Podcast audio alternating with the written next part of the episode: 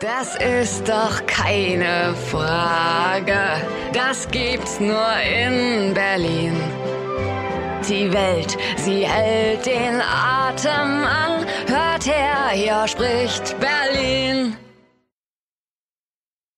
Liebe Zuhörerinnen und liebe Zuhörer von Checkpoint Charlie TV, herzlich willkommen zu einer neuen Ausgabe. Heute verschlägt es uns mal wieder in die Welt des Sports. Worum es aber genau geht, das wird uns gleich unser wunderbarer Gast verraten, Marco Wolf. Ähm, herzlich willkommen auch an dich. Schön, dass du da bist heute. Ja, danke für die Einladung. Schönen guten Morgen. Ja, Marco, dein Unternehmen hat sich ja einer ganz besonderen Zielgruppe verschrieben. Würdest du uns und den Zuhörern einmal erklären, welche das ist und wie du dazu überhaupt gekommen bist? Gerne, ja. Also ich war selbst schon immer leidenschaftlicher Sportler und äh, im Bereich Fußball. Spiele auch jetzt noch mit meinen 42 Jahren aktiv und äh, das Thema hat mich seit dem fünften Lebensjahr verfolgt, nie losgelassen. Und irgendwann kam dann die Entscheidung, auf dem Weg zum Profifußball zu erkennen, dass es der Körper nicht ganz hergibt und dann folgte daraus eigentlich, dass man nach einer Möglichkeit sucht, die Leidenschaft zum Sport, zum Fußball zu verbinden mit dem Beruf. Das ist mir dann gelungen. Ich habe dann geguckt, wie sich diese Jungs und Sportler, also generell auch fußballübergreifend absichern müssen und ja, habe dann auch meine Ausbildung dementsprechend gemacht, meine Fortbildung und über ein gutes Netzwerk, Empfehlungen, gute Arbeit hat sich das einfach erweitert, so dass ich in dieser Nische mittlerweile gelandet bin und wir weltweit Profisportler versichern. Ja, gerade Profifußballer abzusichern, stelle ich mir wahnsinnig komplex vor. Ähm, wenn ich da jetzt an die ganzen Verletzungsrisiken denke, also ich meine, es vergeht ja keinen Spieltag ohne haufenweise verletzte Spieler, hat man immer das Gefühl. Ähm, oder auch der Erkrankungsvorgeschichten. Also viele sind ja auch schon, kommen ja schon aus der Jugend mit, mit Verletzungshistorien. Was sind denn hier die Besonderheiten als Makler? Die Besonderheiten äh, sind auf jeden Fall, dass man gute Versicherungspartner braucht und eine gute Kommunikation mit allen Beteiligten. Das heißt, du sprichst gerade an das Thema Vorverletzung. Es ist natürlich die Frage, wie lange ist der Spieler wegen Vorverletzung ausgefallen, wie gravierend ist die Vorverletzung. Betrifft es zum Beispiel den Bereich des Knies, was immer problematisch ist, aber da guckt man einfach, dass man mit den Gesellschaftsärzten der Versicherer und auch mit den Mannschaftsärzten oder mit neutralen Gutachtern das Risiko gemeinsam bewertet und dann eventuell durch einen Risikozuschlag oder zumindest einen Ausschluss der auch teilweise zeitlich nur bedingt sein kann, die bestmögliche Lösung für den Sportler findet, so dass er bei anderen Verletzungen einfach abgesichert ist. Aber grundsätzlich ist es so, dass natürlich Vorverletzungen und das Verletzungsrisiko berücksichtigt werden muss. Der äh, Versicherer muss sich da schützen, schon alleine wegen den anderen Sportlern, um das Kollektiv zu schützen. Ist es denn aus deiner Sicht schwieriger, also einen Profisportler, vor allen Dingen Fußballer, abzusichern, als wenn du das jetzt mit jemandem vergleichst, der das nicht macht? Ich glaube, Beides hat so seine Tücken. Also ich krieg's ja mit auch im normalen Risikolebensversicherungsbereich oder Berufsunfähigkeit. Da sind Allergien oder Vorerkrankungen oder Unfälle genauso hinderlich wie beim Sportler. Also man muss einfach gucken und es ist einfach dann die Erfahrung, dass man einen Weg findet, um die optimale Lösung zu finden. Aber grundsätzlich haben alle Parteien das gleiche Problem, wo man einfach gucken muss, dass man die bestmögliche Lösung findet. Was ja Profifußballer so ein Stück hervorhebt, auch vielleicht von anderen Hochleistungssportlern, ist natürlich der Verdienst, ganz klar. Also wir reden ja teilweise über echt hohe Summen in dem Bereich. Ist denn sowas überhaupt mit so, ich sag mal, Versicherungsprodukten von der Stange abzusichern? Also wie einem normalen Krankentagegeld oder Berufsunfähigkeitsversicherung oder braucht es da auch spezielle Produktlösungen? Also der Begriff ist gleich. Es gibt ein Krankentagegeld für Profisportler, bloß die Anbieter und die Bedingungen sind natürlich speziell. Das ist zum einen wenn ich mal zwei Beispiele miteinander vergleiche, der normale Profifußballer, der in Deutschland spielt, hat in der Regel auch sechs Wochen Lohnverzahlung. Ab der sechsten Woche ist er für seine Absicherung selbst verantwortlich. Und ob das jetzt eine geringe Höhe ist oder auch, äh, ja, wenn man in den ganz hohen Bereich äh, mal sich das anschaut, dann äh, gibt's für beide natürlich Lösungen. Je höher die Summe, desto mehrere Versicherer tun sich natürlich zusammen, um auch das Risiko zu splitten. Und äh, dann hat man natürlich auch äh, Sportler wie Skifahrer, die Sponsorenverträge haben, die sich quasi dann erst erfüllen, wenn bestimmte Anzahl von Rennen gemacht wird, dann macht man wieder quasi eine andere Lösung. Wenn es steht eine Summe X im Raum bei 20 Rennen, dann macht man quasi eine fallende Krankentagegeldversicherung und so und das ist auch unsere Stärke, sichern wir individuell die Sportler ab. Das ist ja auch spannend. Also das heißt, da sind die Unterschiede dann auch von Sportart zu Sportart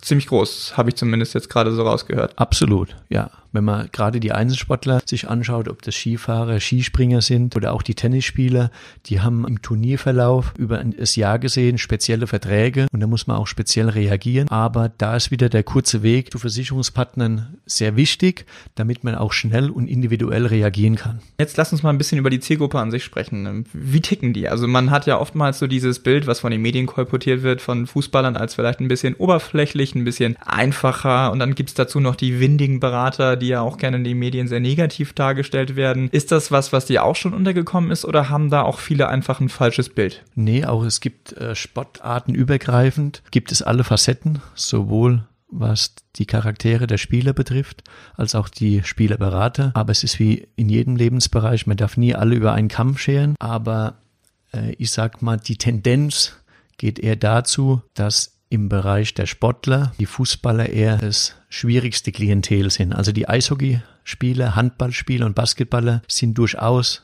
pflegeleichter und lockerer. Das heißt aber nicht, dass es die Jungs nicht im Profifußball gibt. Auch da gibt's richtig gute Jungs. Aber wie du schon angesprochen hast, wo viel Geld verdient wird, auch Berater mit Eigeninteressen ab und zu mal die Wege kreuzen, kommt es immer wieder vor. Aber man muss dazu sagen, auch die Berater, natürlich gibt es spezielle Fälle, die ohne Wissen des Spielers auch in dem Bereich noch mitverdienen wollen. Aber die großen und guten Agenturen und auch die guten Berater, die man so kennt, äh, die legen Wert auf Qualität, weil es gab auch schon den einen oder anderen Berater, der aufgrund dieser Machenschaften, nenne ich es mal, Spieler verloren hat und es steht natürlich dann in keiner Relation. Also ein guter Spielerberater, der Wert auf Qualität legt, wird sowas nie machen, zumal wir in einem messbaren Bereich äh, leben. Also ist es ganz klar, irgendwann unterhält sich der Spieler mit seinem Mitspieler oder mit einem anderen Berater und lässt seine Policen prüfen und den Preis und spätestens da kommen die Dinge raus und da bin ich auch ganz froh, dass so Möglichkeiten der Transparenz entstehen.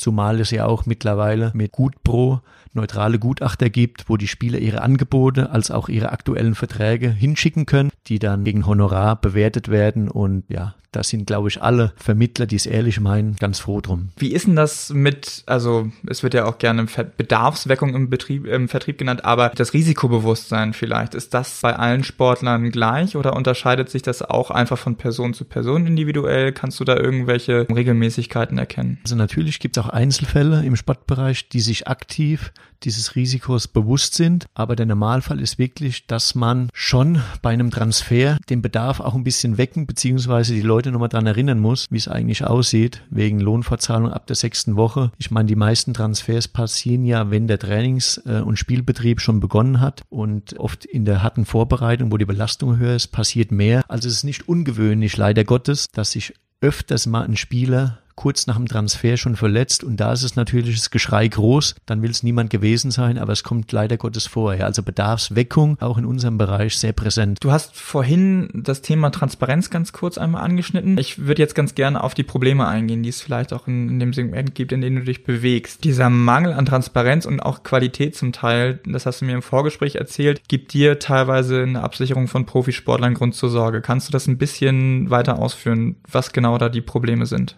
Ja, also die Probleme entstehen daraus, dass es viele Anbieter gibt, deren Versicherungsbedingungen zum Beispiel nicht dem VVG, dem deutschen Versicherungsvertragsgesetz, entsprechen. Es gibt Produkte mit Überraschungsklauseln, es gibt Mehrjahresverträge und trotzdem hat der Versicherer die Möglichkeit zu kündigen. Und es sind alles Dinge, die nachweislich in der Vergangenheit dazu geführt haben, dass Spieler ihr Geld nicht bekommen haben, mussten einen Vergleich eingehen oder mussten sich anwaltliche Hilfe nehmen. Das ist immer ein Problem für jeden Vermittler, weil das spricht sich rum und ist nicht gut für die Branche. Und da bin ich auch ganz froh eben, dass es Stellen mittlerweile gibt, die diese Transparenz eben aufdecken.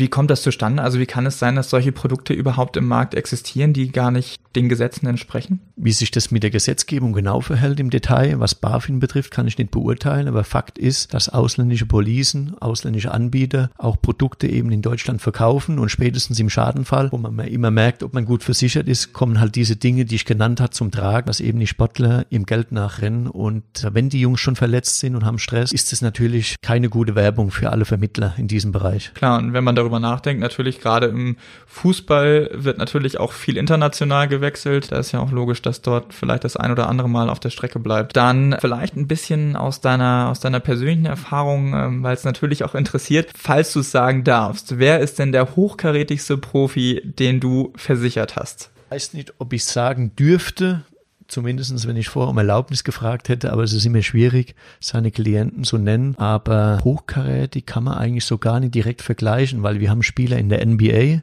in der NHL wir haben natürlich auch Spieler, die Champions League oder Nationalmannschaft spielen, weil äh, das Grundproblem haben alle. Das heißt, es geht um die Absicherung, es geht um die Lohnfortzahlung, es geht um die Invaliditätsabsicherung und nur die Höhen sind verschieden, aber ansonsten haben die Profisportler alle das gleiche Anforderungsprofil, was Absicherung betrifft. Invalidität heißt also, wenn Sportler dann so schwer verletzt sind, dass sie ein, also ihren Sport eigentlich gar nicht mehr ausüben können. Genau.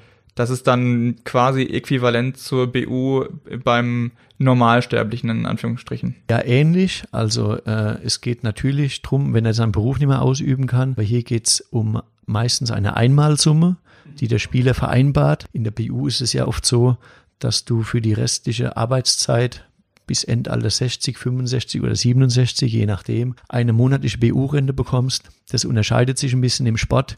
Die Jungs, wenn sie ihren Beruf nicht mehr ausüben können, die orientieren sich da meistens in irgendeine andere Richtung, weil die reine Sportverletzung und die Invalidität jetzt nichts mit diesen Gebrechen zu tun hat, die womöglich bei einer reinen Berufsunfähigkeit mit schweren Krankheiten oder Beeinträchtigungen entstehen. Aber grundsätzlich ist es das Gleiche. Das heißt, wenn er seinen Beruf nicht mehr ausüben kann, gibt es eine Summe X, die er vorher vereinbart hat. Dann kann er sich von seinem Schock erholen, hat Stadtkapital, kann äh, ja, sich Gedanken machen, kann eine Umschulung, eine Ausbildung machen.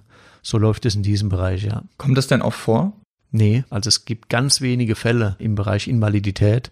Durch das, dass auch die medizinischen Fortschritte immer besser werden, kommen die Jungs immer wieder auf die Füße. Aber man merkt dann schon, dass sie vielleicht nicht mehr aufs höchste Niveau kommen, aber eventuell dann bei einer zweiten oder dritten Ligamannschaft einfach im, im Beruf nach wie vor weitergehen. Gut, okay, Marco. Vielen Dank für die spannenden Einblicke. Hat mich sehr gefreut. Schön, dass du da warst. Gerne, danke für die Einladung. Und natürlich auch an alle Zuhörerinnen und Zuhörer von Checkpoint Charlie TV. Gerne bis zum nächsten Mal. Schön, dass ihr mit dabei wart. Bis dann, macht's gut. Das ist doch keine Frage. Das gibt's nur in Berlin. Die Welt, sie hält den Atem an. Her, hier spricht Berlin.